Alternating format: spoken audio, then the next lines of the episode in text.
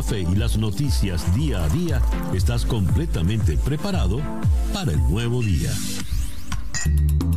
Día a día con César Miguel Rondón. A través de la 107.1 FM si estás en Miami. Y desde cualquier parte del mundo en todas nuestras plataformas digitales. Muy buenos días. Nos amanece ya este viernes 3 de diciembre del año 2021 y son las 7 en punto de la mañana de este nuevo día. Sintoniza usted día a día en la ciudad de Miami, lo puede sintonizar por tres emisoras, Mundial 990M, 98.7 FM y Éxito 107.1 FM. En nuestro canal en YouTube nos puede usted eh, sintonizar por eh, En Conexión Web, nuestro canal en YouTube, donde eh, ya voy a acusar a mencionar los que nos están saludando, sintonizando por acá. En el Instagram, eh, Sugen Sarías nos saluda desde Venezuela, Marisol Ramírez está en Orlando, Bob Méndez nos manda saludos subversivos desde La Paz, Bolivia, Henry Izquierdo está en Puerto Ordaz, Alicia Marisa en Venezuela, Caracas con Pacheco, nos dice Esther. Arturo Sabaje, Savage en República Dominicana, Magda Guerrero nos saluda. Eh, a ver, y tengo eh, los saludos en el Omar, eh, a Daniel Aldamis. Ah, no, estas son las, las de ayer. Bien, muchísimas gracias pues por eh, reportar la sintonía tanto en conexión web como en el Instagram. Día a día es una producción de Flor Alicia Anzola para En Conexión Web.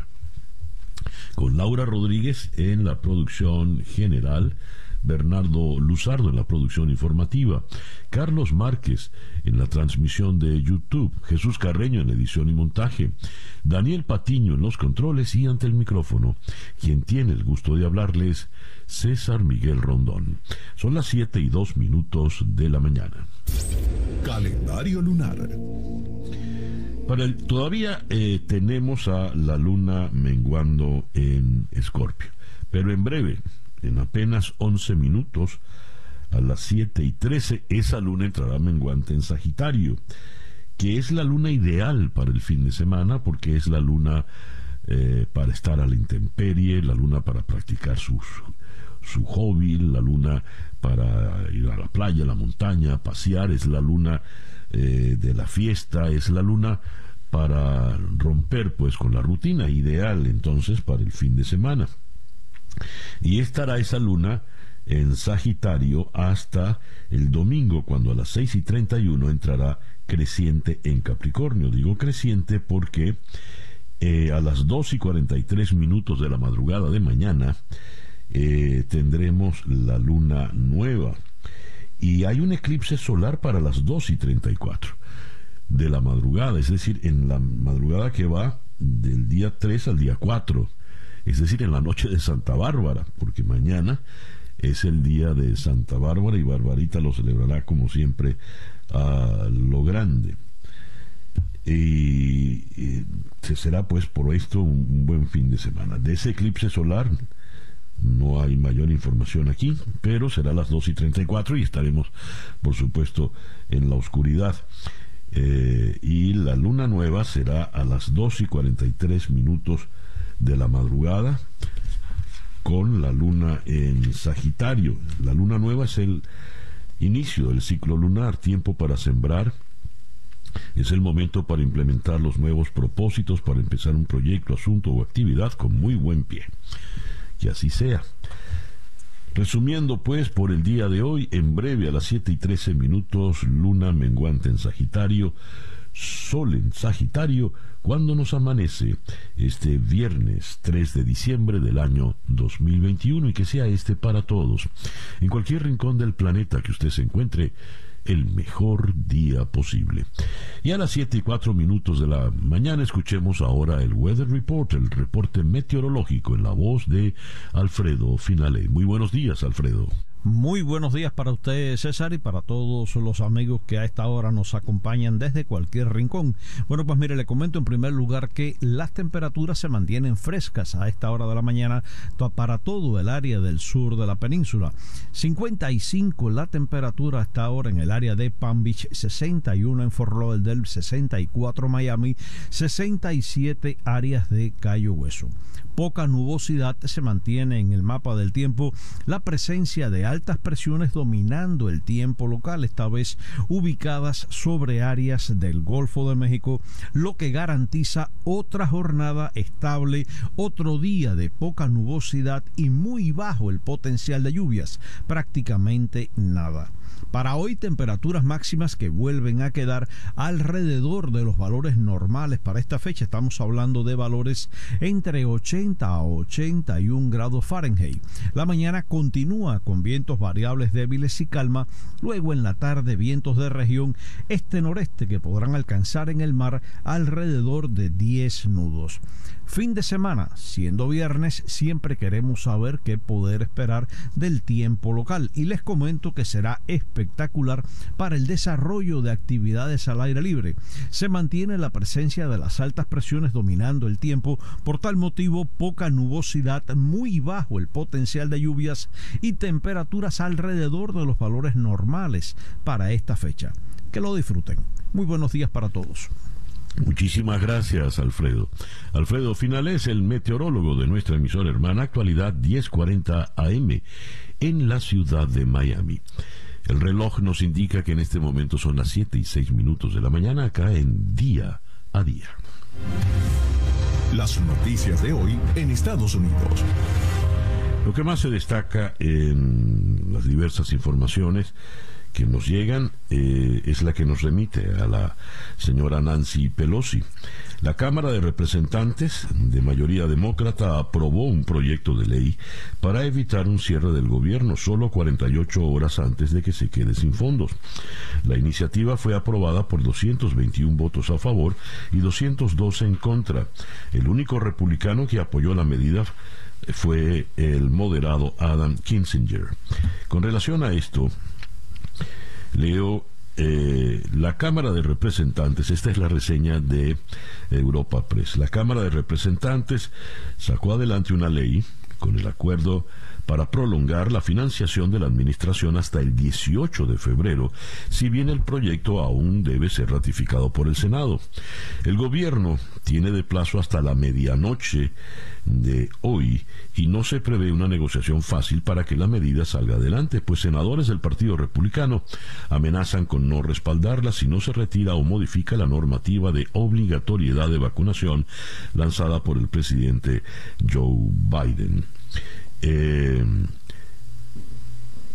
con esto se logra eh, salvar la situación hasta 18 de febrero, febrero 18. Si bien la Cámara de Representantes aprobó la propuesta con 221 votos a favor y 212 en contra, en el Senado se precisa la unanimidad de la sala para aprobar el plan por la vía rápida, antes de que llegue la hora crucial de la medianoche, según CNN. Con relación a las vacunas y la epidemia, tenemos que ya se confirman varios casos de Omicron en eh, Nueva York. Varios casos de la variante Omicron se detectaron en Nueva York, según anunciaron las autoridades de salud, incluido un hombre que asistió a una convención de anime en Manhattan a finales del mes pasado y que dio positivo a la variante cuando regresó a su hogar en Minnesota.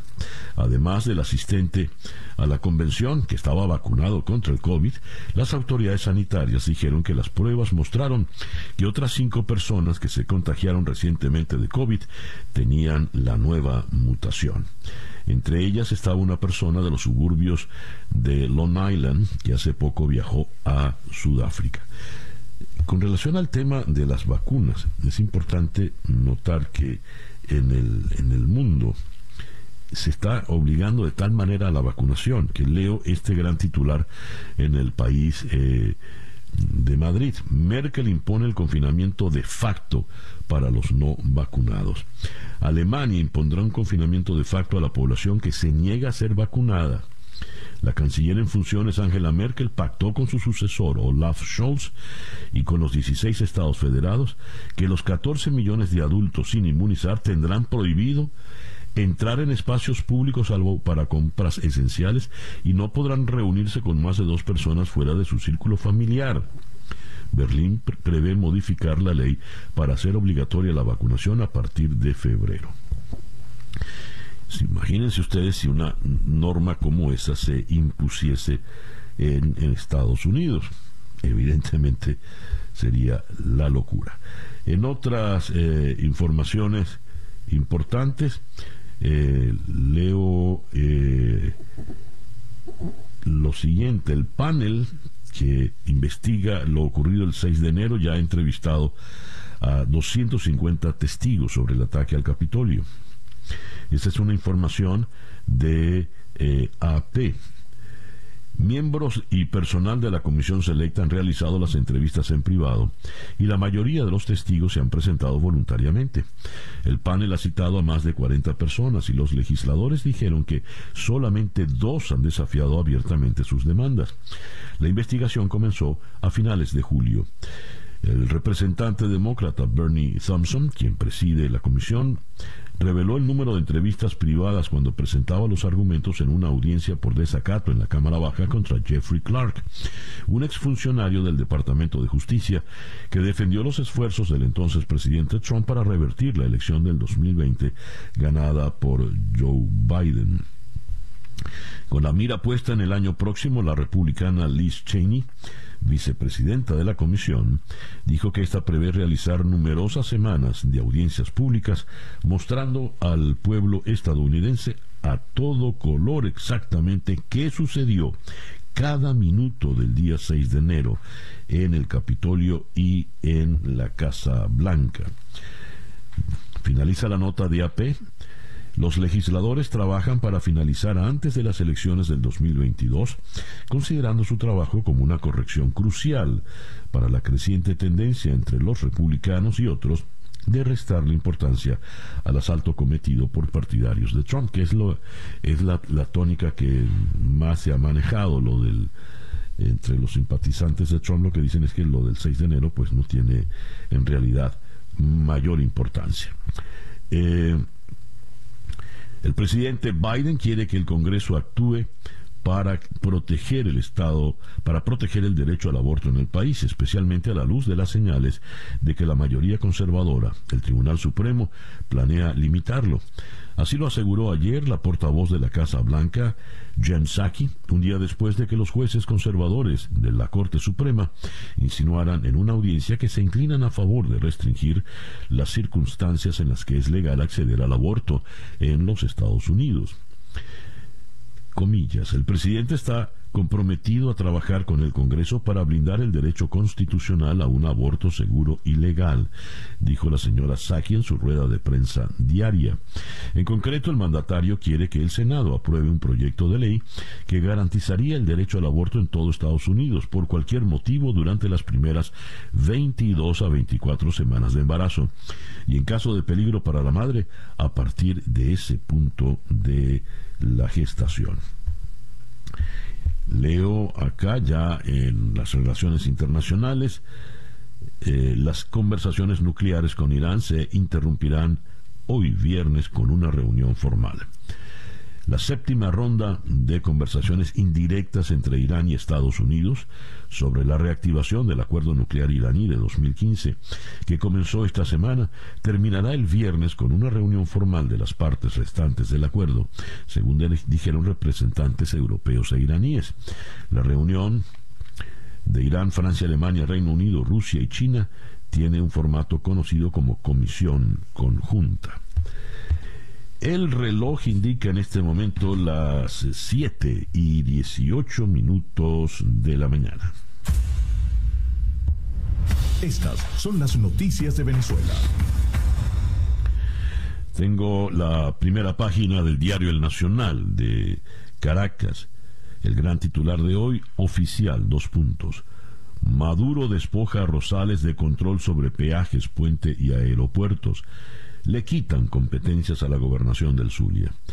La Gaceta Oficial del 23 de noviembre, pero publicada el 2 de diciembre, contiene las resoluciones 012 referida referidas a la transferencia de los aeropuertos de La Chinita en Maracaibo, Oro Negro en Cabimas y Santa Bárbara en el sur del lago a la empresa bolivariana de aeropuertos y la resolución 013 que ordena encomendar a la Fundación Fondo Nacional de Transporte Urbano, FUNTUR, la administración y operación de las estaciones de peajes, incluyendo la recaudación de las situadas en el puente general Rafael Urdaneta. Argenis Chávez reitera que el candidato en Barinas lo elegirá el PSUV. El vicepresidente del partido oficialista afirmó en su programa con el Mazo Dando que el hermano del expresidente había renunciado a la gobernación de Barinas para generar tranquilidad y agregó que no solo sería la dirección del partido la encargada de designar al candidato para la repetición de elecciones el 9 de enero, sino que Nicolás Maduro también está autorizado para la toma de decisiones. Eso lo dijo Diosdado Cabello. El ex gobernador se sintió obligado a afirmar que eso no es así. Toda Barinas lo escuchó, renuncié a la gobernación y aclaré que la decisión de quién sería el candidato lo tomaría la Dirección Nacional del PSU. Pues problemas internos entre los eh, chavistas. David Smolansky, comisionado de la Organización de Estados Americanos para la Migración Venezolana, señaló que es la primera vez que un grupo de venezolanos llega por mar a Estados Unidos. Tres embarcaciones fueron localizadas por la Guardia Costera cerca de las Islas Vírgenes. El portavoz de los guardacostas en Puerto Rico, Ricardo Castro, estuvo de acuerdo con que es una novedad, es la primera vez que interceptamos barcos con pasajeros que son exclusivamente eh, venezolanos. Y cierro la lectura en la primera página del Nacional con Twitter eliminó 277 cuentas usadas para difundir propaganda oficialista. La plataforma informó en su blog oficial que se trata de una red en Venezuela que amplificaba cuentas, hashtags y temas en apoyo del gobierno y sus narrativas oficiales. A propósito de la migración venezolana, eh, Smolansky afirmó en una reunión en Colombia. Se estima que la crisis de migrantes venezolanos para el 2022 sea la más grande del mundo. Dijo Smolansky, la crisis de migrantes y refugiados venezolanos proyecta ser la más grande del mundo. Va a haber más migrantes venezolanos que sirios. Eh, esto supone que la ausencia de libertades, la ausencia de democracia y la ausencia de justicia pueden dejar flujos migratorios mayores que países en guerra. Eh, por otra parte, leo que eh, con relación al tema electoral, Freddy Superlano, el virtual ganador de las elecciones para la gobernación de Barinas, que terminó eh, despojado, inhabilitado por el Tribunal Supremo de Justicia, declaró que es posible que su esposa, Aurora Silva, sea la candidata para representar a la oposición en las elecciones que se repetirán el próximo 9 de enero. De nuevo, en la, en la oposición apelan a, relaciones eh, conyugales o, sanguíneas. ¿no? recordemos la, la esposa de Ceballos terminó eh, sustituyéndolo, Patti Ceballos, la madre de el que fue el alcalde de Lecherías, eh, Gustavo Marcano, igual. Eh, en todo caso, Superlano insiste, yo soy el gobernador de Barinas. Y en el tema electoral, la organización indígena CONIVE gana siete legisladores en ocho estados según el Consejo Nacional Electoral. Eh, la organización afín al chavismo obtuvo siete legisladores en Anzuategui, Apure, Bolívar, Delta, Macuro, Monaga, Sucre y Zulia. Eh, y la Organización Regional de Pueblos Indígenas de Amazonas, ORPIA, ganó un legislador en Amazonas. La Federación Médica de Venezuela dice, lo leo en el estímulo, que 80% de los hospitales de Venezuela se abandonaron. El gremio explicó que en medio de estas condiciones el país no se encuentra preparado para enfrentar ningún tipo de enfermedad ni la variante del COVID-19 Omicron. Eh, la Federación Médica de Venezuela denunció el cierre técnico debido a la falta de medicamentos, materiales y el deterioro de las instalaciones en los centros eh, sanitarios. Eh, en la nota de prensa, Douglas León Natera, presidente de la federación, indicó que eh, es imposible trabajar con 3 o 4% de los medicamentos. Las exportaciones petroleras de Venezuela cayeron en noviembre por problemas de calidad e infraestructura. Los retrasos en la carga causados por la mala calidad del petróleo de PDVSA redujeron las exportaciones de los miembros de la OPEP en noviembre a niveles por debajo del tercer trimestre, según mostraron documentos internos de PDVSA. PDVSA en la segunda mitad de este año comenzó a aprovechar un suministro estable de condensado iraní para diluir el petróleo extrapesado y aumentar la producción de crudo para poder satisfacer la demanda tanto de exportación como de consumo interno. Pero la reorganización ha tenido un costo un exceso de agua en algunos crudos exportables está generando demoras en la carga, mientras que la descarga constante de condensado importado está privando a PDVSA de infraestructura clave para las exportaciones, lo que lleva a una acumulación de inventarios, según la agencia Reuters. Pero lo peor que, que ha pasado por la negligencia terrible, e inaceptable de PDVSA, es lo que está ocurriendo en el lago de Maracaibo. Leo esto en La Voz de América. Un informe del Observatorio para la Tierra de la NASA alertó de los altos niveles de contaminación que estarían poniendo en riesgo la biodiversidad del lago. Fugas de hidrocarburos y aceites son visibles desde el espacio. Las más recientes imágenes de la NASA tomadas por el satélite Aqua arrojan una cruda verdad sobre el lago. Para Frank Miller Karger, profesor de biología marina y uno de los biólogos encargados de analizar las fotografías para la Universidad del Sur de Florida, se trata de la crónica de una muerte anunciada. Lo que vemos en las imágenes satelitales es petróleo, no hay ninguna duda, no cabe ninguna duda, y es crónico, es casi a diario. Lo que pasa con el lago de Maracaibo es que ya es una enfermedad crónica en la que el paciente no tiene forma de recuperarse. El 25 de septiembre, un informe del Observatorio para la Tierra de la NASA alertó sobre lo que ya era un secreto a voces entre la comunidad científica, los altos niveles de contaminación de este lago, antes símbolo de la industria petrolera y motor de la economía venezolana, que estarían poniendo en riesgo su biodiversidad. Entre tantas cosas que han matado, mataron también al lago de Maracaibo. Son las 7 y 26 minutos de la mañana. Escuchas día a día con César Miguel Rondón. Vamos a comenzar nuestra ronda de entrevistas en el día de hoy, viernes 3 de diciembre, en la ciudad de Maracaibo, con eh, el arzobispo José Luis Azuaje, quien es el presidente de la Conferencia Episcopal Venezolana. Falleció ayer por COVID-19 a la edad de 67 años Monseñor Aldo Giordano. Monseñor Giordano fue el nuncio apostólico de el Papa en Venezuela por siete, seis, siete años.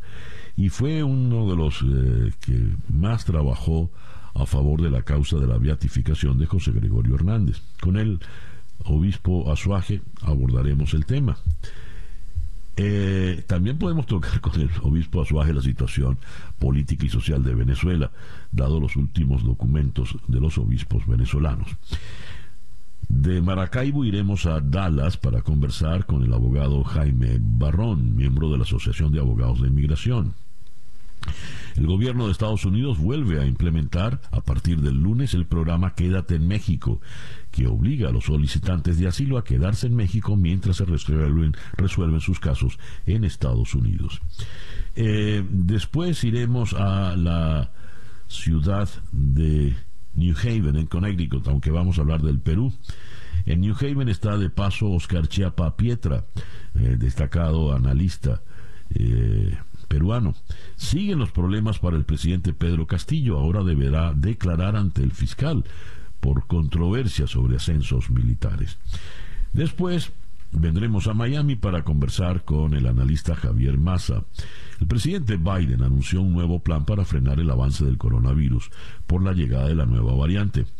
La estrategia comprende varios puntos entre los que destaca incrementar dosis de refuerzo, acelerar vacunación y restricciones a viajeros sin afectar el turismo y la economía. Con Massa abordaremos también otras situaciones de la política de Estados Unidos. De Miami iremos a Denver para conversar con Georgie Aguirre Sacasa. Georgie es la hija del ex canciller Francisco Aguirre Sacasa, quien es un preso político en Managua. Eh, vamos a conversar con ella a propósito de la campaña Navidad sin presos políticos para exigir la libertad de más de 160 personas encarceladas por la dictadura de Daniel Ortega. Y cerraremos en la ciudad de Quito con Arturo Torres, eh, periodista de CNN y The New York Times, corresponsal Naciones Unidas le pide al Ecuador garantizar la seguridad en las cárceles para reducir la violencia, mientras una comisión de la Comisión Interamericana de Derechos Humanos visita las prisiones ecuatorianas. Esa pues será nuestra agenda, nuestra ronda de entrevistas por el día de hoy, viernes 3 de diciembre. El reloj nos indica que son las 7 y 30 minutos de la mañana. Una pequeña pausa y ya regresamos con el editorial en día a día. Para estar completamente informado antes de salir y que usted debe conocer. Día a día. Con César Miguel Rondón. Escuchas día a día con César Miguel Rondón.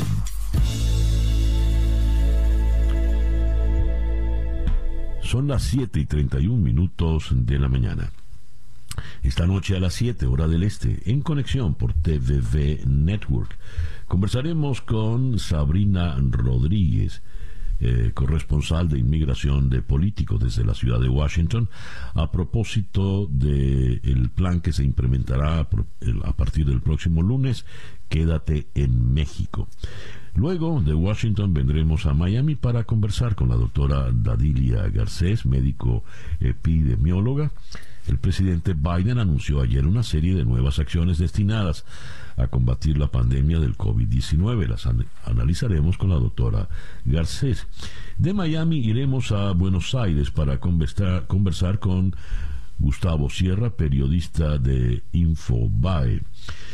Con él vamos a tocar eh, la situación en Eurasia. Crece la tensión entre Rusia y la OTAN ante la posible invasión rusa de Ucrania. ¿Hasta dónde puede llegar esto? Y cerraremos en la isla de Margarita con el músico Alfredo Naranjo a propósito de su tema más reciente, Mujer.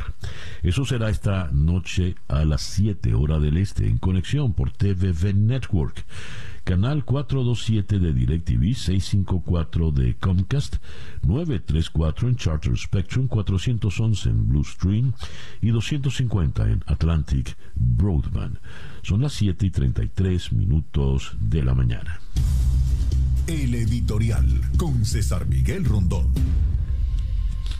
Hemos comentado varias veces la cruel ironía que supone el tema de las vacunas. En eh, los países pobres no hay vacunas y la gente está desesperada para está desesperada por vacunarse. En los países ricos, Estados Unidos, por ejemplo, abundan las vacunas, son gratuitas y hay un sector de la población que no quiere vacunarse. Se ha comprobado que eh, la proliferación de el virus en sus diversas variantes tiene que ver con la falta de vacunación. Esto ha obligado, por ejemplo, en, en Estados Unidos esto ha desatado una discusión política realmente lamentable. Vacunarse o no vacunarse parece ser ahora una postura política. Si usted está a favor de las vacunas es porque es demócrata y si está en contra es porque es republicano, lo cual no deja de ser una absoluta tontería e insensatez, porque estamos hablando no de política, sino de salud. Pero en todo caso, eh, los países, los dirigentes, se ven obligados a tomar medidas drásticas. Me detengo en el gran titular de hoy de primera página del diario El País de Madrid. Las grandes potencias reaccionan a la variante Omicron. Angela Merkel impone el confinamiento de facto para los no vacunados. La información viene desde Berlín. Alemania impondrá un confinamiento de facto a la población que se niega a ser vacunada.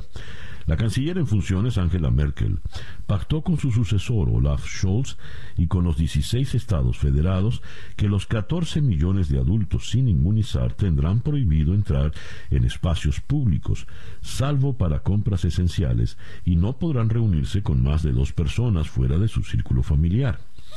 Berlín prevé modificar la ley para hacer obligatoria la vacunación a partir de febrero.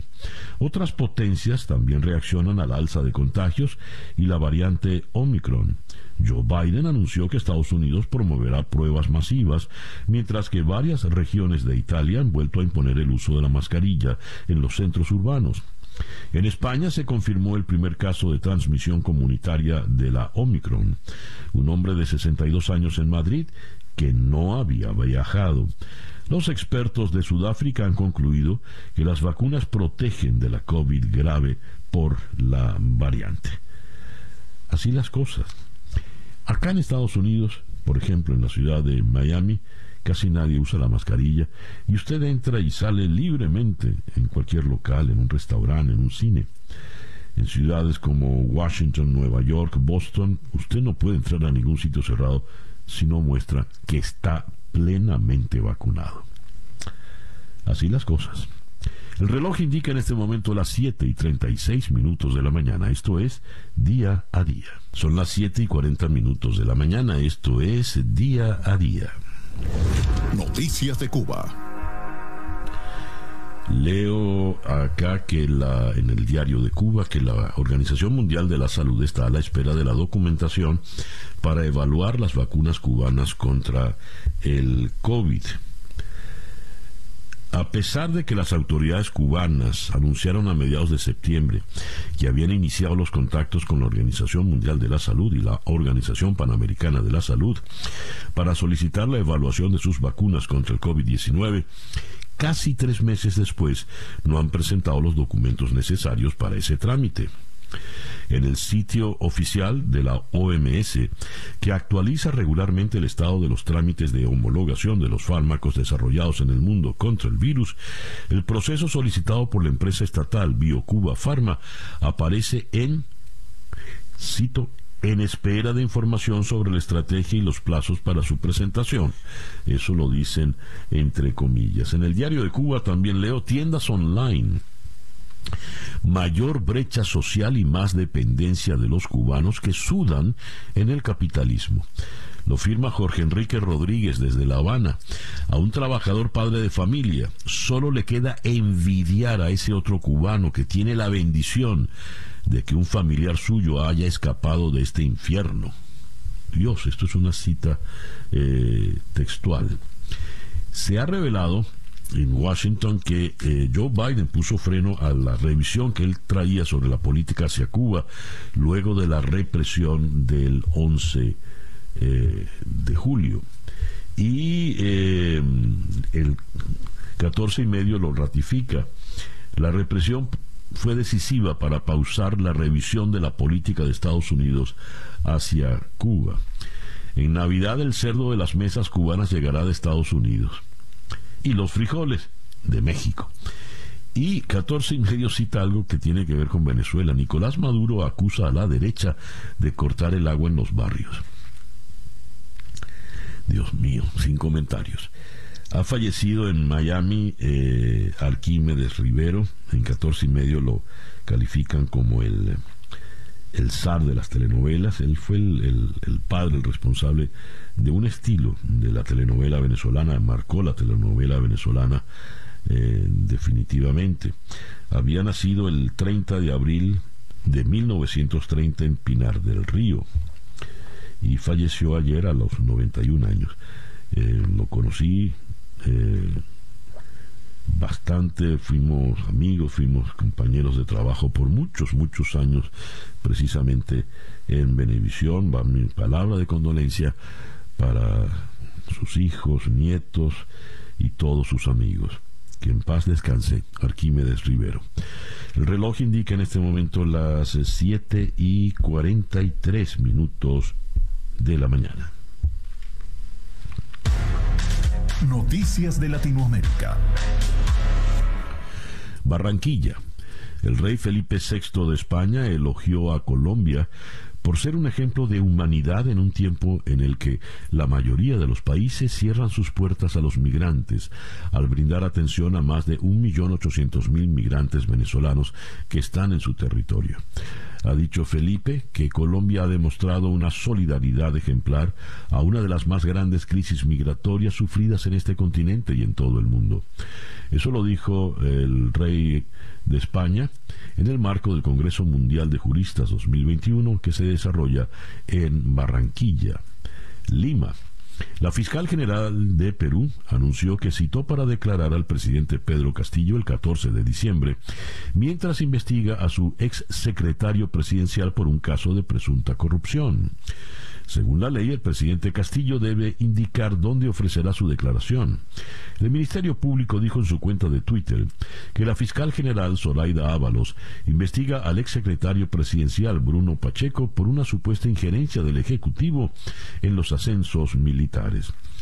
Y siguiendo en Lima, Pedro Castillo señaló que hay intereses económicos de ciertas cúpulas de poder detrás de la moción de vacancia, es decir, de su destitución, que el Congreso peruano evaluará el próximo martes. Eh, Castillo afirmó que hay empresas que tienen la firme decisión de seguir invirtiendo en el país, pero que también hay otras que están preocupadas porque se revisen algunos contratos, tal como anticipado especialmente en los sectores extractivos. Ciudad de México. El gobierno mexicano amenazó con tomar acciones legales ante varias disposiciones en el proyecto de ley Reconstruir Mejor, el Build Back Better del presidente Biden, que otorgarían subsidios de hasta 12 mil 500 eh, dólares para la compra de vehículos eléctricos fabricados con mano de obra sindicalizada en Estados Unidos. La secretaria de Economía de México, Tatiana Cloutier, dijo que esa iniciativa presentada ante el Senado de Estados Unidos violaría las cláusulas de no discriminación del Pacto de Libre Comercio entre Estados Unidos, México y Canadá. Brasilia. La Procuraduría General de Brasil, con base al informe final de la Comisión del Congreso que analizó la gestión que hizo el gobierno de la pandemia, ha abierto seis nuevas investigaciones preliminares que comprometen al presidente Jair Bolsonaro frente al Tribunal Supremo. En total son 10 las investigaciones abiertas por la Procuraduría que han sido presentadas al Supremo y que además de al presidente brasileño también implicarían a algunos de sus ministros y a varios diputados aliados del gobierno, según informó el diario U Globo. Y eh, tenemos en El Salvador las Fuerzas Armadas del Salvador informaron que han iniciado una misión de búsqueda y rescate después de que una aeronave del cuerpo sufrió un accidente en el mar mientras llevaba a cabo una misión.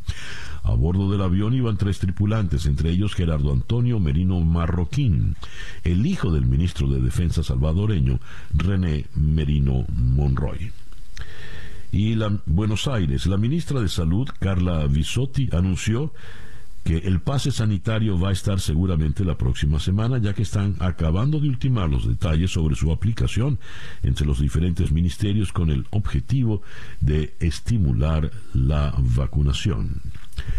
Son las 7 y 47 minutos de la mañana. La información del mundo día a día. Minsk. La Unión Europea adoptó nuevas sanciones contra dirigentes, aerolíneas, agencias de viajes y hoteles implicados en el flujo de migrantes en Bielorrusia, un movimiento orquestado por el régimen de Alexander Lukashenko para instrumentalizar a migrantes en su pulso con la Unión Europea.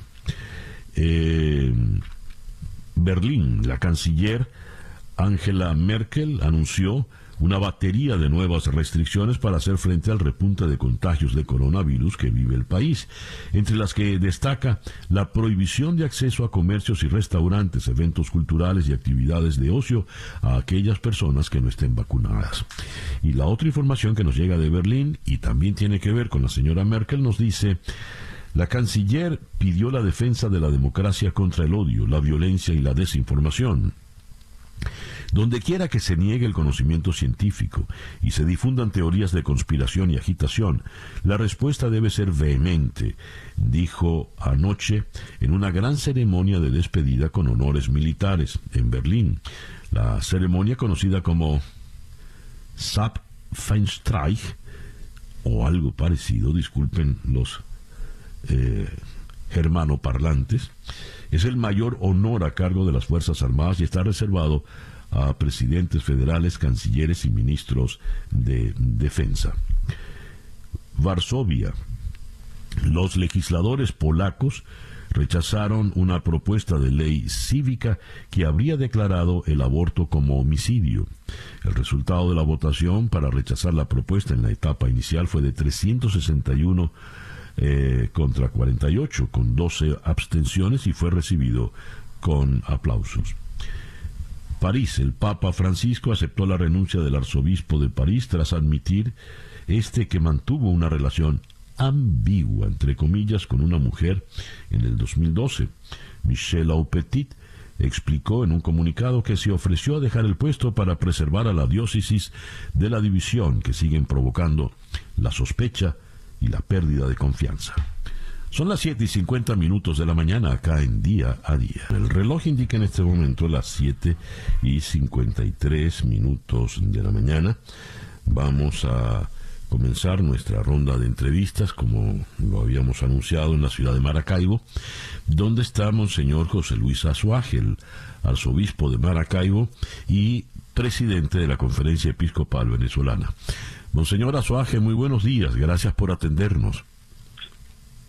Muy buenos días, César Miguel. Un gusto en conversar contigo.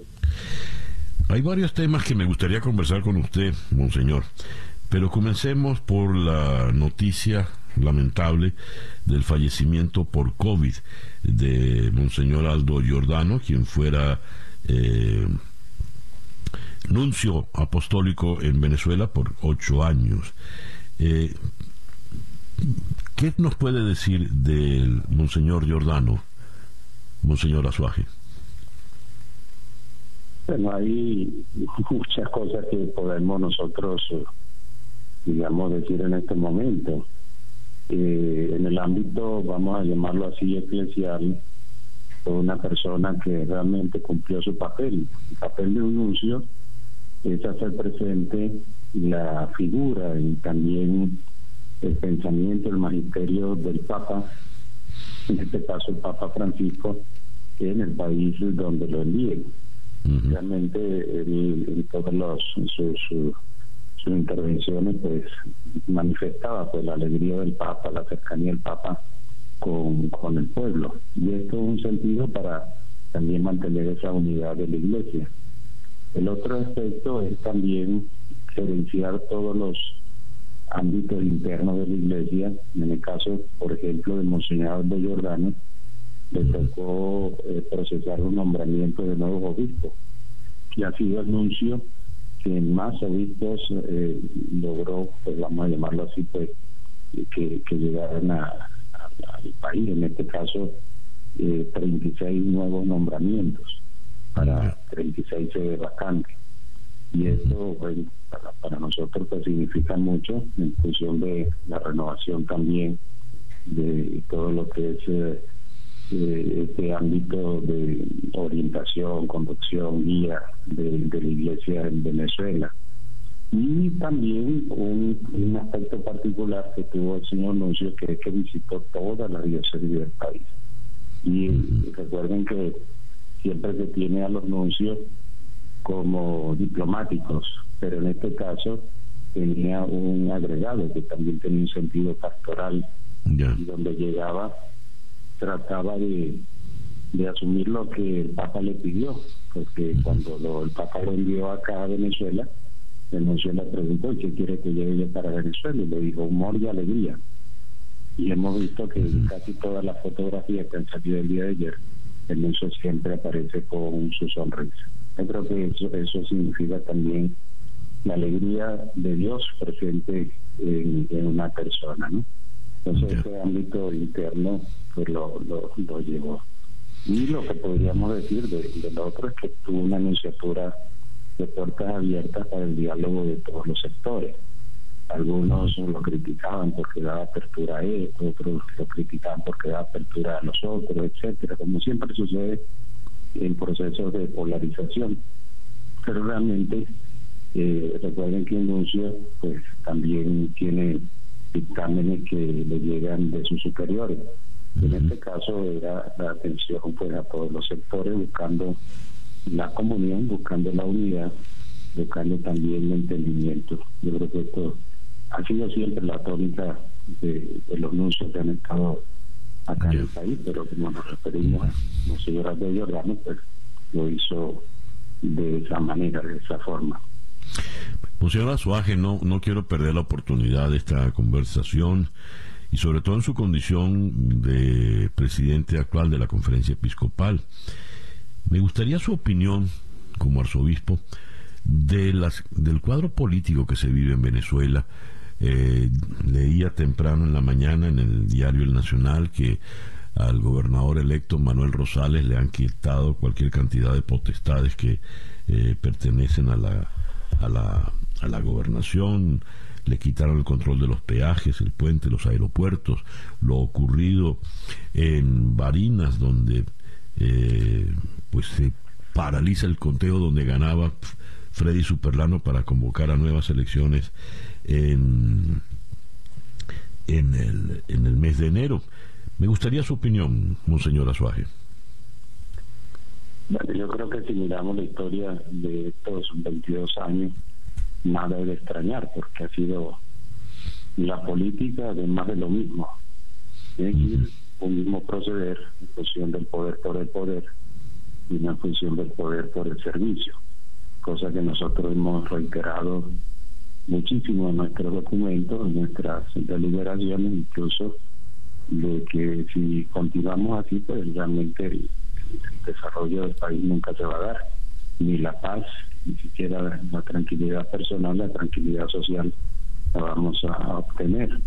Y bueno, seguirán desgraciadamente eh, seguirán saliendo muchísima gente por no encontrar realmente en, nuestro país que es tan querido, tan tan hermoso, con tantos elementos de para desarrollarse tanto las personas como la familia, no va a encontrar realmente un, terreno, vamos a llamarlo así, propicio para eh, desarrollarse integralmente. Y por eso decimos utilizar más de lo mismo, la misma mecánica, la misma retaliaciones, eh, las amenazas, etcétera, utilizar todos los, poderes públicos en función de un proyecto que, como hemos dicho, pues ha fracasado. Eso no nos lleva a nada, nos lleva a mayor, a mayor conflicto. Y nos toca así a los ciudadanos, yo creo que ir despertando. Ya hubo un primer campanazo en este proceso electoral y despertando realmente que eh, hay otras formas de ser, hay otras maneras de, de, buscar eh, ámbitos de, servicio, ámbitos también de donde la familia se sienta eh, protegida, incluso directamente, se sienta también con proceso de, desarrollo. ¿no? Pero si seguimos en una política más de lo mismo, que es ver cómo acabo con, con el otro, con el contrincante, ver enemigos donde muchas veces ni siquiera existen, ni siquiera dejar dejar la oportunidad que se desarrolle y ver en el camino qué se puede hacer.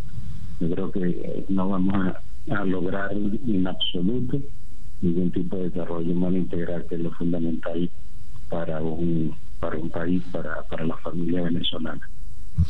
Monseñor Azuaje, muchísimas gracias por estos minutos en la mañana de hoy.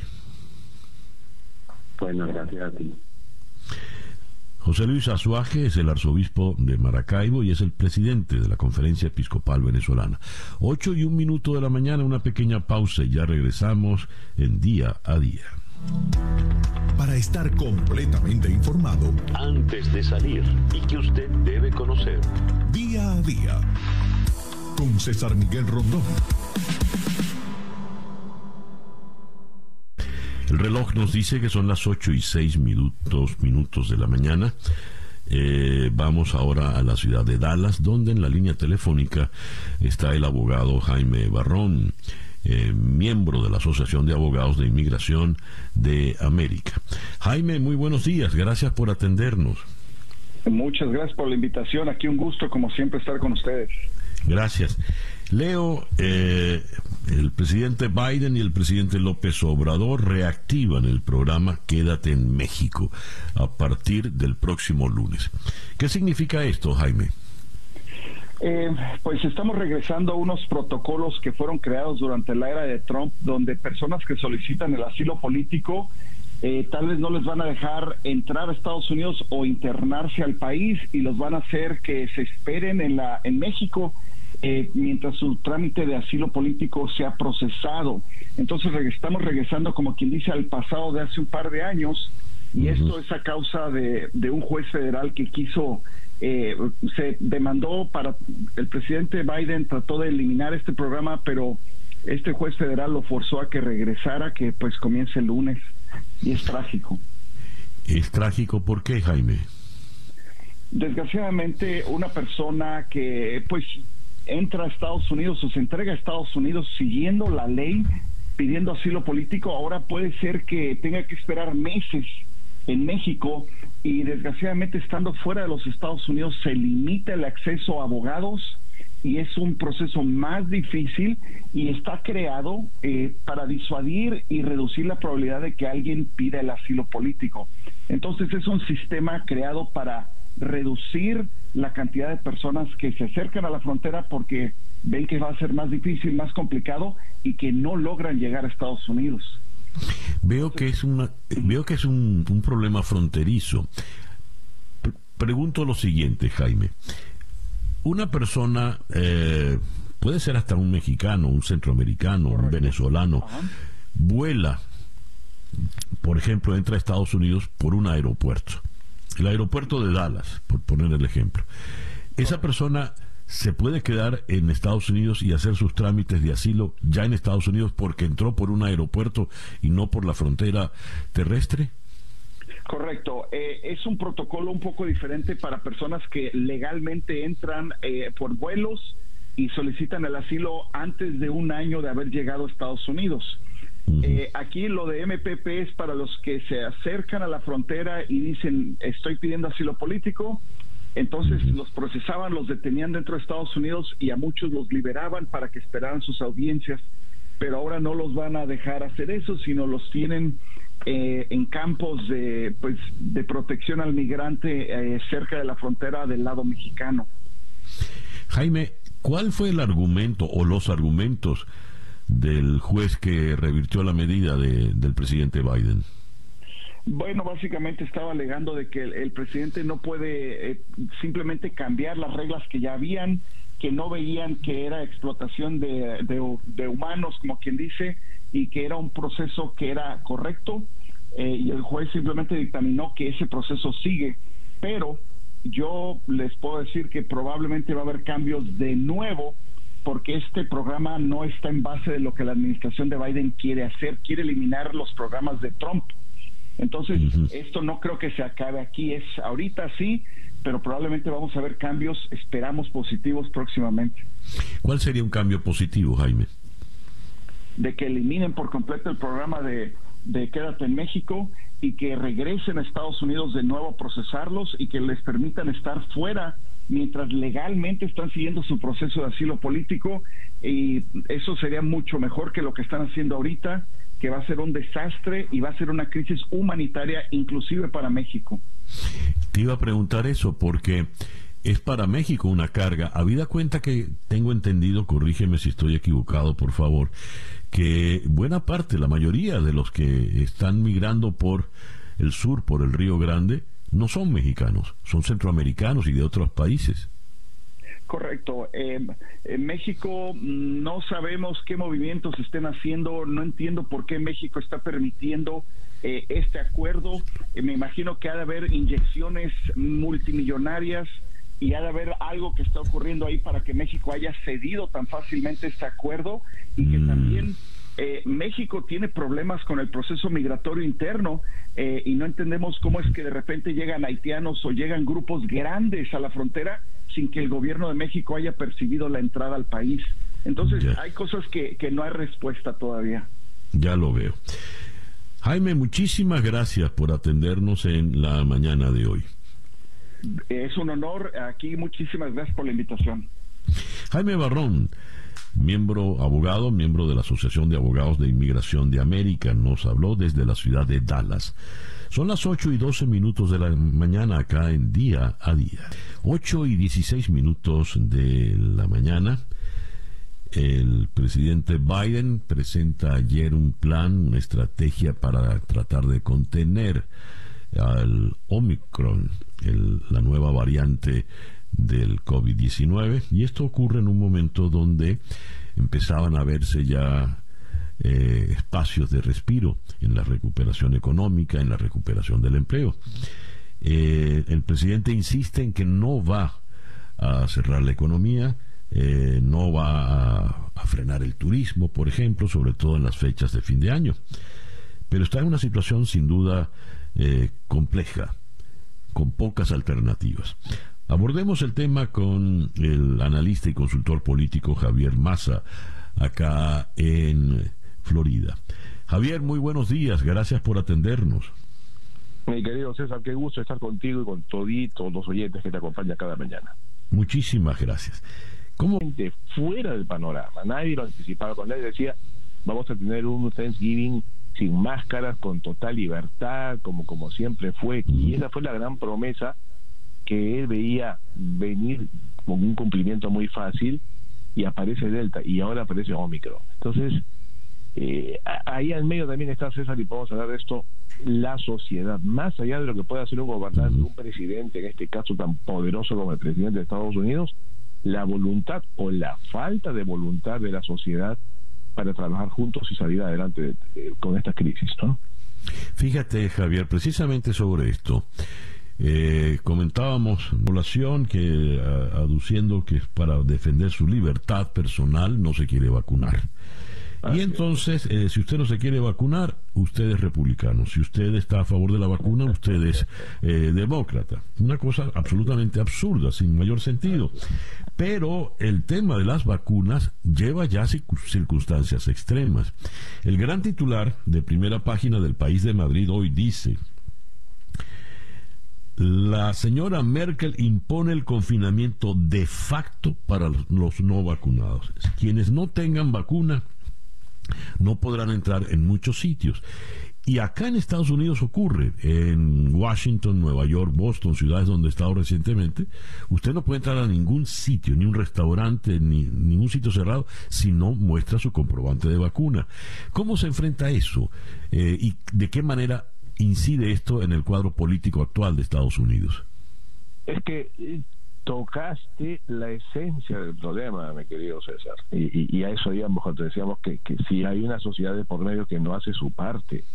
O sea, aquí en Estados Unidos, y tú lo sabes, César, tenemos el privilegio maravilloso de poder contar con la vacuna. Simplemente tú en este momento te metes y buscas a dónde poderte vacunar y consigues una vacuna disponible para dentro de dos o tres días. Así de fácil. O sea, en otros países todavía están bregando por conseguir disponibilidad. Esto es simplemente una exacerbación, y déjame decirlo, César, absolutamente estúpida, ridícula, absurda de la libertad individual.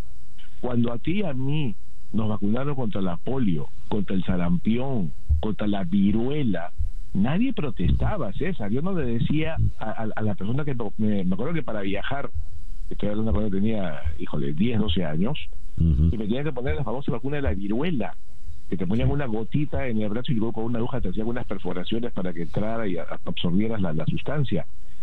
Yo no le decía a esa persona, usted está atentando contra mi libertad individual. No, ponía el brazo calladito, me hacían eso. Este, la vacuna era medio pesada porque veces te daba un poquito de fiebre y qué sé yo, pero ya, listo, te daban tu certificado y con eso viajabas. Cuando éramos pequeños nos llevaban y nos vacunaban. Cuando ahora en esta sociedad, César, llevamos a los chicos para que les pongan sus vacunas sin las cuales no pueden entrar a la escuela.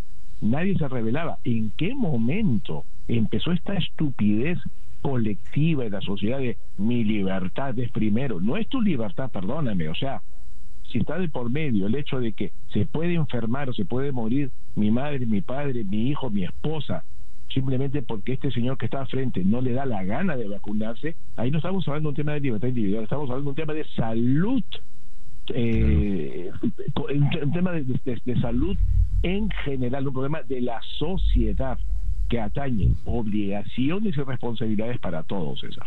Así es. Bueno, eh, un último tema que me gustaría tocar antes de cerrar la conversación contigo, Javier, tiene que ver con el techo de la deuda.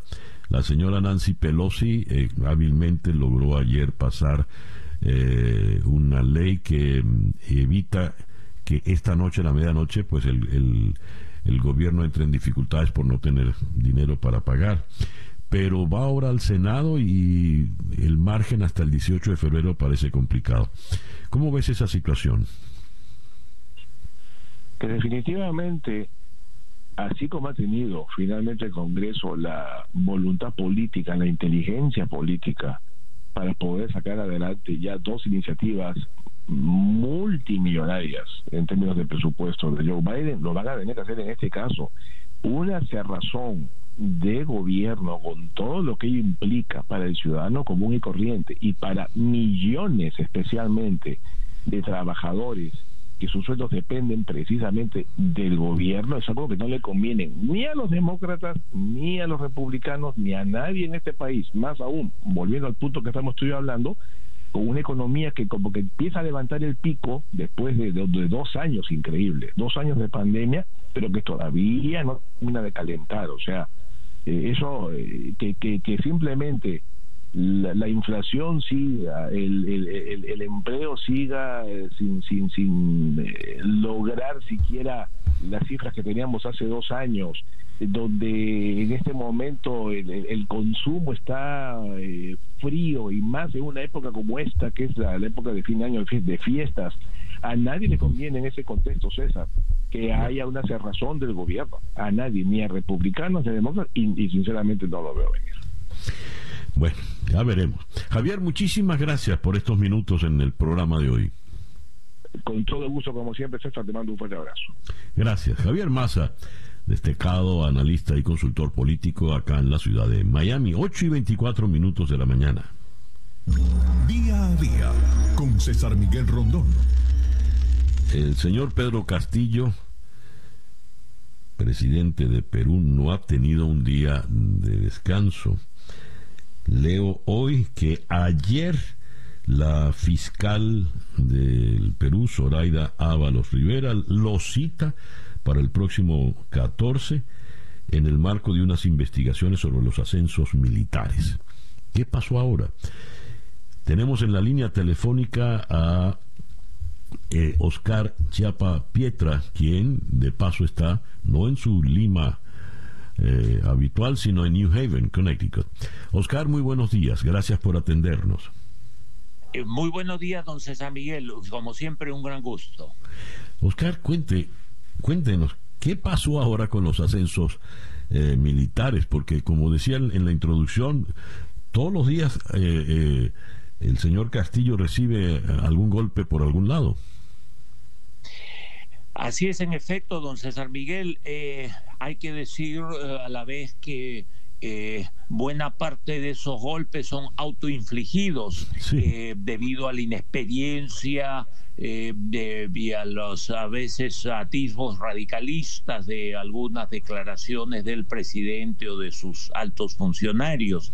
Eh, en este caso en particular, eh, se trata de que hay evidencias que en el último proceso de ascensos para las Fuerzas Armadas, el entonces eh, secretario del despacho presidencial estuvo atendiendo eh, y haciendo gestiones y ejerciendo presiones y luego el propio presidente de la República para cambiar el orden de méritos, eh, sobre todo en el ejército, eh, para eh, que algunos de los postulantes, de los oficiales que tenían que ascender, lograran mejor calificación. Hay que decir con toda sinceridad que esto no es nuevo, no es algo que lo haya inventado el régimen del presidente Castillo, es algo que ocurre frecuentemente ocurrido con anteriores gobiernos, pero esta vez todo eso se ha hecho pues de un modo tan tan burdo que eh, le ha dado a esa mm, enorme y muy activa oposición eh, al gobierno eh, un argumento adicional pues para este tratar de, de desacreditarlo y eventualmente acercarse hacia una vacancia presidencial. Hablemos precisamente de la vacancia presidencial que equivale a una, a una destitución. El presidente Castillo apenas tiene cuatro meses en el poder, como decíamos, no ha tenido un día de sosiego y como usted bien dice, Oscar, eh, muchos de los golpes son autoinfligidos, entre otras cosas por, eh, entre otros factores, por su inexperiencia, torpeza, en fin. ¿Cuánto tiempo puede durar realmente al frente del gobierno Pedro Castillo. ¿Qué puede ocurrir con la vacancia? Mire, eh, eh, hasta sus más cercanos colaboradores ahora empiezan seriamente a entretener la posibilidad de que eh, el Congreso declare la vacancia o eventualmente eh, agotado por las presiones el propio presidente Castillo presente su renuncia. de tal manera que ese escenario de un cambio en el gobierno peruano actual es eh, probable eh, la, la, la, posibilidad que el presidente Castillo eh, termine su mandato, que como usted bien anota, recién en realidad ha comenzado, es cada vez más significativa. Mm, sin embargo, parte de la pregunta que hay que hacerse es qué tanto cambiaría eso las cosas. Constitucionalmente, si él si, si se declara la vacancia, asume la vicepresidenta, que es una persona con un poquito de mayor experiencia, la señora Dina Boluarte, que es eh, además parlamentaria y actualmente ministra, eh, pero eh, también es una persona sin un gran, gran nivel de experiencia y este eh, podría hacer las cosas un poquito mejor, pero realmente no cambiaría mucho eh, el, escenario. Y poniéndonos en una, en una hipótesis más extrema, que también la señora Boluarte fuera vacada por el Congreso. Realmente en el Perú vivimos una crisis de liderazgo político muy, muy grande, como hemos visto en las últimas elecciones, donde ganó el señor Castillo simplemente porque la vitrina electoral era en, en general un absoluto desastre, ¿no? Eh, de, diversos sujetos impresentables postulando la presidencia de la República, etcétera. Eh, de tal manera que lo que tenemos es un problema estructural eh, de que como país tenemos que solucionar. Cómo formamos nuevos líderes políticos, mejores líderes, gente honesta y con adecuadas capacidades para gobernar. Es el deseo. Don Oscar, muchísimas gracias por atendernos en esta mañana. Siempre un gran gusto, don César Miguel. Todo lo mejor. Gracias. Gracias. Oscar Chiapa Pietra, eh, economista, abogado, eh, profesor en, en, la Universidad Católica del Perú y nos habló en este momento desde New Haven, en Connecticut. 8 y 31 minutos de la mañana, una pequeña pausa y ya regresamos con más en día a día. Para estar completamente informado antes de salir y que usted debe conocer día a día con César Miguel Rondón. Son las 8 y 35 minutos de la mañana acá en día a día. Leo este despacho de la agencia EFE desde la ciudad, ciudad de Managua, fechado al miércoles primero de diciembre. La opositora Unidad Nacional Azul y Blanco pidió a los ciudadanos de Nicaragua que se unan a la campaña Navidad sin presos políticos para exigir la libertad de más de 160 personas encarceladas en Nicaragua tras mostrar rechazo al gobierno de Daniel Ortega. Llamamos a la ciudadanía a sumarse a esta campaña que realizaremos de forma digital, pero también con otras acciones en el país, considerando que no son un número o un hombre más en una larga lista, sino que son padres, madres, hijos, hijas, hermanos y hermanas, quienes indudablemente deben estar libres. Eso lo dijo esta eh, Unidad Nacional Azul y Blanco en un documento. 160 presos políticos hasta este momento. Uno de los presos políticos eh, destacados eh, por la, en la prisión de la dictadura es Francisco Aguirre Sacasa, quien fuera canciller de Nicaragua. Su hija, Georgie Aguirre Sacasa, está en Denver y es parte de esta de, de este llamamiento a la libertad de los presos políticos. Ella está en la línea telefónica. Georgie, muy buenos días. Gracias por atendernos. Muy buenos días, don César. Georgie, ¿cómo piensan implementar esta campaña para lograr la libertad de 160 presos políticos? Bueno, eh, cada día vamos a sacar eh, nombre y foto de los prisioneros políticos que están en el Chipote en Managua y, sacarlo en, en, social media, eh, ampliar eso con entrevistas como estoy haciendo con usted, don César, y, levantar eh, esa campaña para que no se olviden lo que está pasando en Nicaragua. Eh, ha pasado muchas cosas Eh, estos últimos cinco o seis meses en la lucha eh, con, con eh, el pasado de Renacer Act en los Estados Unidos, con el voto del OEA contra Nicaragua, denunciando la elección de, de, Nicaragua este 2021, pero se ha callado mucho en el sentido que ya estamos en el, en, en el tiempo de eh, Navidad y en los Estados Unidos Thanksgiving y, mucha gente están eh, eh, viviendo su vida, pero para nosotros, para las familiares de nuestros presos políticos y presas políticas, esto no ha cambiado, este, este, este, este mal sueño sigue y para mí va a ser la primera Navidad que no voy a pasar con mi mami y mi papi. Y mi mami está en Nicaragua solita. Georgie, eh, ¿desde cuándo está preso su padre Francisco Aguirre esa casa? Eh, don César, de, el 27 de julio. ¿Por qué está preso? ¿Qué, ¿De qué le acusó la dictadura? Eh, la dictadura lo acusó de ser traición al, al, país, al gobierno, eh, eh, y que él, él salió con información, le dio información al gobierno eh, eh, como los Estados Unidos o otra gente, información de Nicaragua. Y eso, don César, es una mentira. Mi papi, como usted dijo al comienzo, él fue canciller de la República. Él ha sido devoto a la República y ha peleado para la República de Nicaragua. Nunca ha traicionado a su, a su país. Y, y eso fue, y, y esa excusa es, es, la excusa que ellos usaron para muchos de los presos políticos. Ya. ¿Qué edad tiene su padre? Eh, cumplió el, el, 4 de septiembre 77 años, entonces. Dios, 77 años. ¿Saben qué condiciones se encuentra actualmente?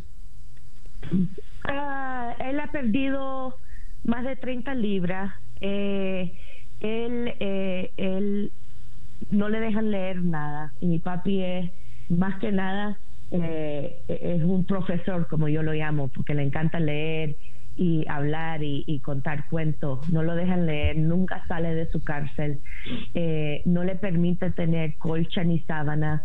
Él se, él parece de, frío y también de, de, eh, alta presión y usa una toallita para, para colcha durante la noche. El chipote está en una área en Nicaragua donde hay mucho viento eh, y, para ello no tienen ni, ni nada para cubrirse ah, y eso es problemático para nosotros.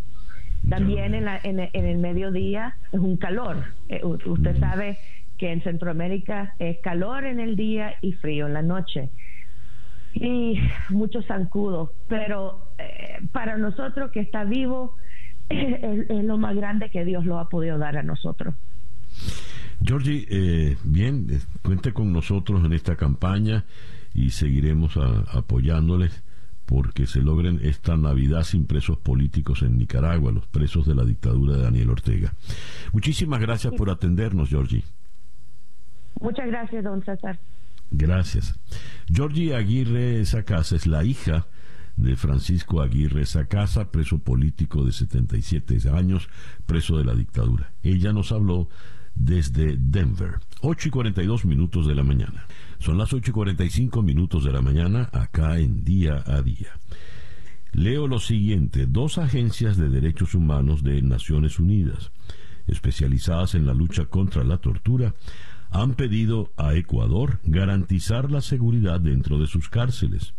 Los expertos que integran el Comité contra la Tortura y el Subcomité para la Prevención de la Tortura han expresado su consternación por la violencia presente en el sistema penitenciario ecuatoriano y han instado a las autoridades de Ecuador a adoptar las medidas necesarias para evitar nuevos enfrentamientos violentos. Vamos hasta la ciudad de Quito, donde en la línea telefónica está el periodista Arturo Torres, editor de Código Vidrio. Arturo, muy buenos días, gracias por atendernos. Muy buenos días, gracias por la llamada también, un gusto. ¿Cómo ha reaccionado el gobierno del presidente Guillermo Lazo ante esta solicitud de Naciones Unidas? ¿Qué ha dicho?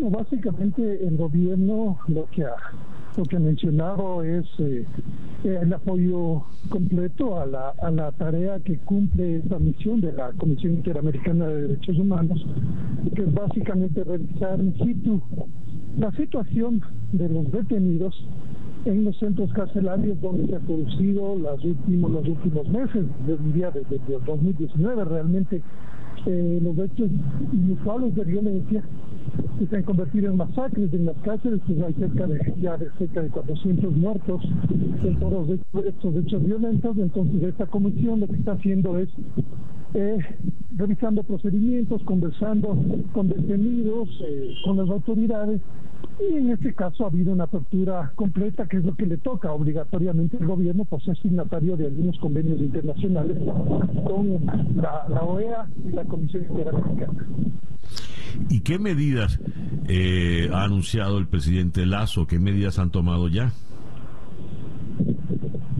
Bueno, la primera creo que es eh, retomar el control de los de los presidios, que durante varios años ha sido realmente el reino de, del manejo de estas megabandas que se fueron tomando los centros penitenciarios en un contexto de, del avance del narcotráfico en el país, porque estas bandas son brazos armados del narcotráfico y por lo tanto se han empoderado por muchos recursos que reciben del narcotráfico y han ido reemplazando a las autoridades penitenciarias porque ellos son los que mandan en los presidios.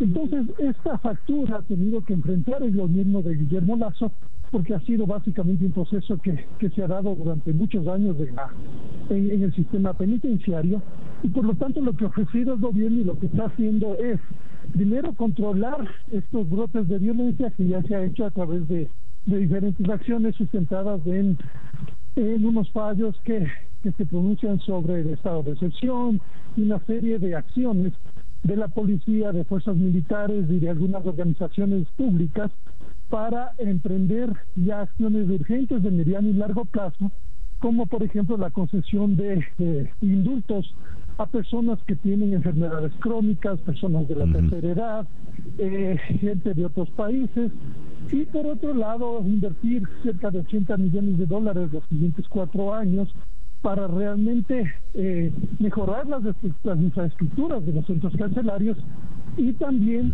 eh, fomentar un sistema verdadero de rehabilitación, que es lo que no existía hasta el momento. Ya.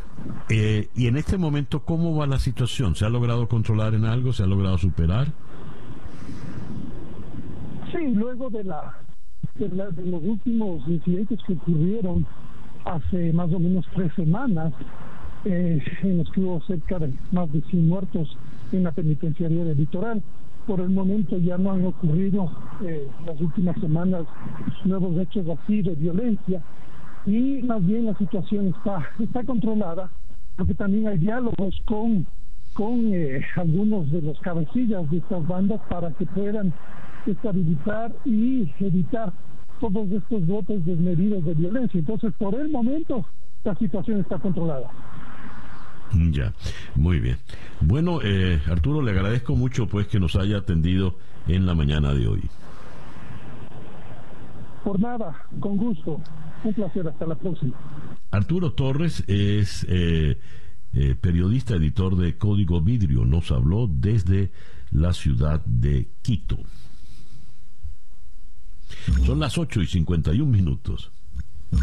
Día a día con César Miguel Rondón. Eh, ojeo el, el, país de Madrid y, y hay de todo, ¿eh? se lee de todo. Leo acá de Kristen Gotzi, la escritora que cree que el capitalismo es el peor enemigo del orgasmo femenino. Yo he oído muchos argumentos en contra del capitalismo, pero nunca había oído uno como, como este. Eh, en, una crónica que firma eh, Begoña Gómez Ursaiz, eh, se lee era el verano de 1990. Acababa de caer el muro y el sexo estaba por todas partes. Era un momento de euforia, había lencería hasta en los kioscos, porque antes no había estado disponible y revistas porno. Esto es en la Europa del Este. Eso lo recuerda la escritora, eh, repito el nombre, Kristen Gotzi, autora del libro ¿Por qué las mujeres disfrutan más del sexo bajo el socialismo? En ese mismo año se hizo una encuesta que está en parte en el origen del libro y que demostró que las alemanas de la entonces República Democrática de Alemania, es decir, la Alemania comunista, tenían el doble de orgasmos que las occidentales, las de la Alemania capitalista. Pocos años después de la unificación se repitió el estudio y la satisfacción sexual de las alemanas se había igualado a la baja. Todas tenían ya mal sexo capitalista, según dice esta señora. Como les digo, pues se lee de todo, ¿no? Ya usted sabrá. No me voy a meter en esas, en esas honduras. Esta tarde a las 7, esta noche a las 7, hora del este en conexión. Por TVV Network conversaremos con Sabrina Rodríguez en Washington a propósito de la instauración a partir del lunes del Quédate en México. En Miami conversaremos con la doctora Dadilia Garcés sobre las medidas dispuestas por el presidente Biden para controlar el Omicron. En Buenos Aires conversaremos con Gustavo Sierra, no sobre eh, la situación argentina, sino sobre la situación en Rusia, Rusia y la OTAN eh, en tensión máxima por la posible invasión de Rusia a Ucrania. Y cerraremos con Alfredo Naranjo y su tema más reciente, Mujer. Eso será esta noche a las 7 en hora del este en en conexión por TVV Network, canal 427 de DirecTV, 654 de Comcast, 934 de Charter Spectrum, 411 en Blue Stream y 250 en Atlantic Broadband. Son las 8 y 54 minutos de la mañana. Día a día es una producción de Floralicia Anzola para En Conexión Web, con Laura Rodríguez en la producción general, Bernardo Luzardo en la producción informativa, Carlos Márquez en la transmisión de YouTube, Jesús Carreño en la edición y montaje, Daniel Patiño en los controles y ante el micrófono, quien tuvo el gusto de hablarles, César Miguel Rondón.